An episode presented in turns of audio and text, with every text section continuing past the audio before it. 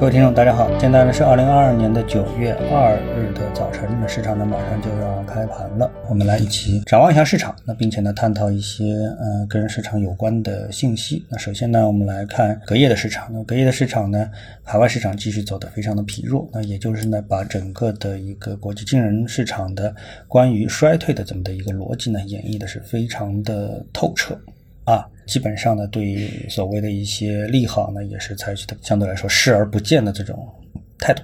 啊，那么对于我们的 A 股而言的话呢，我们主要可以从技术面来探讨啊，这因为新闻也好，基本面也好，消息面也好，其实已经不重要了，因为他们都综合的反映到了技术面上。而技术面呢，就像我呃昨天跟大家所说的啊，从缠论的一个角度啊去观察中证一千的一个指数，那么它呈现的是一个技术性破位结构。我们都知道它破位的是一个中枢的下沿啊，那么是一个 C 浪的延伸。啊，其实我们从技术上是很难说延伸到说 A、B、C、C 浪，这个 C 浪一定会到哪里结束啊？那么 C 浪可以长于 A 浪啊，也可以远远长于 A 浪。那么这时候呢，哎，这个我们就得等待啊，市场自己去选择一个底部。所以呢，对于目前的市场而言，其实呢没有什么太多啊可以分析的，因为之前我们也说了，如果市场一旦出现啊向下的一个破位，那么这种趋势的形成，对于普通投资者而言呢，只能是等待，除非呢你有双向交易的能力，比如说做空股指。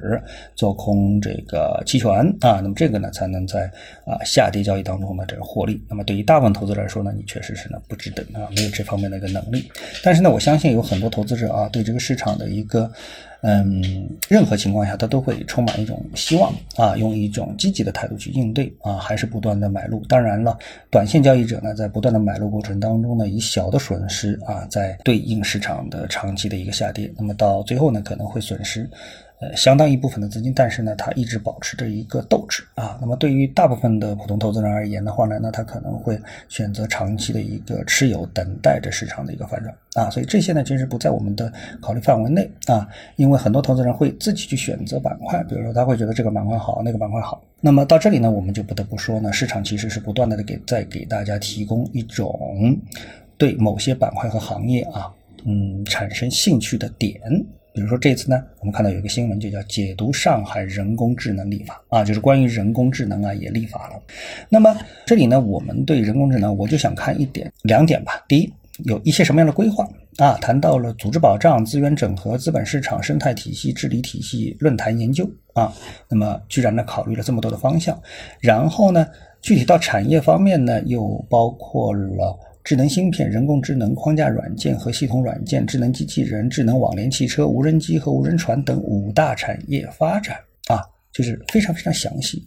这其实啊，让我觉得啊，就是说这种规划和科学技术本身的发展规律啊，有一些不相匹配。为什么这么说呢？这让我想到了啊，就是如果说你有一些关注的话，你会记得啊，好莱坞有些科幻电影啊，非常经典的科幻电影。那有一部呢，就叫《异形》。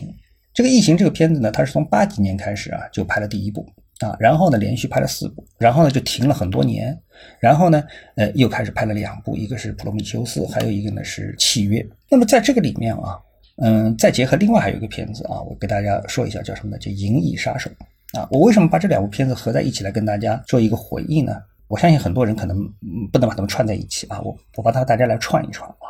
首先，《异形》的前四部呢。我觉得他探讨的是什么？探讨的是就是人类对于一种不可知生物的恐惧的心理，所以把它拍成了一个是惊悚恐惧片，拍成了恐怖片啊。那么里面所增加的呃，其实它更多的是心理层面的啊，就是一个恐怖的生物啊等等啊。然后呢，呃，拍了四部之后呢，就拍不下去了。为什么拍不下去呢？很简单，因为它不断的去升级怪物的可怕程度，然后呢，让人类呢通过自己的技术啊。机智和这种勇敢去战胜它啊，所以呢，它就变成了越来越落入俗套了，你懂吧？这叫俗套。呃，所以他拍不下去了。然后呢，他突然重启了。为什么重启呢？因为呃，无论是他这个导演啊，还是这个编剧吧，啊，我们说，哎，他从这个世界科技发展的当中啊，他得到了一个灵感。哎，他觉得什么呢？因为他可以把这个片子转型为生物科技技术，或者呢，他想做一些宗教上的探讨。所以呢，他就拍出了一个《普罗米修斯》这么的一个一个片子啊。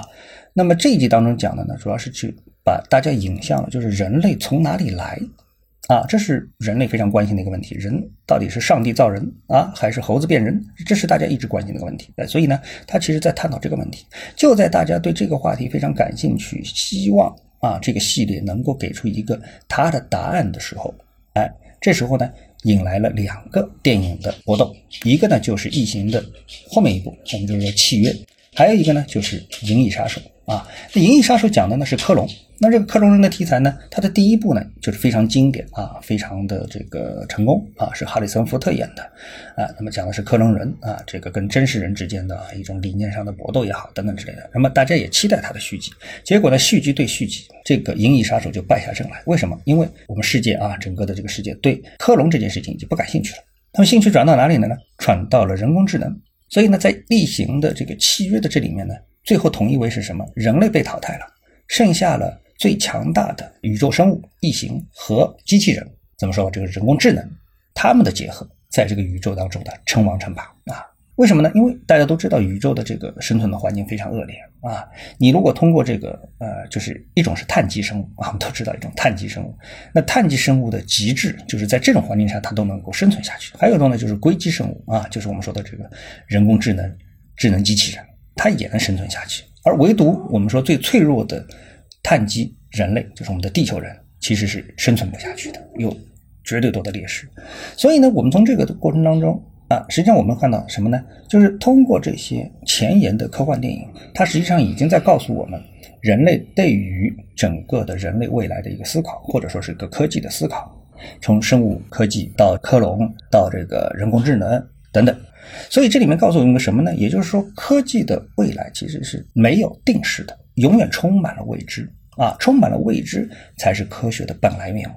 而现在呢，我们把很多就是所谓的这个成熟的科技啊，变成了产业啊，明白意思啊？变成了科技产业。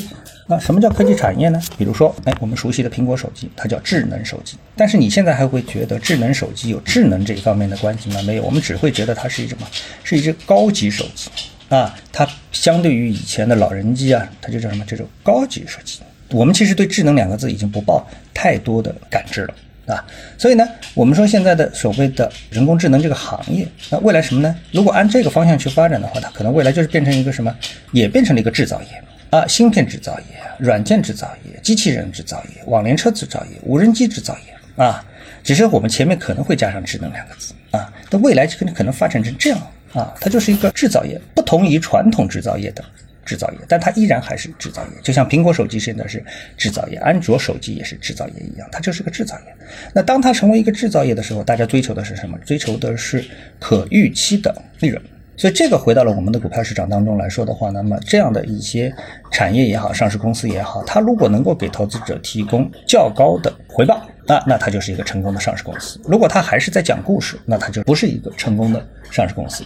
那区别呢，可能就在这里啊。所以呢，我们呢，随着市场的逐渐的清醒啊，那么大家呢就不会为故事买单。特别是当整个的市场的一个指数水平在向下行动的时候，大家更不会为故事而买单。这个呢，我觉得是投资者需要警惕的一面啊。好，那谢谢各位的收听，我们下次的节目时间再见。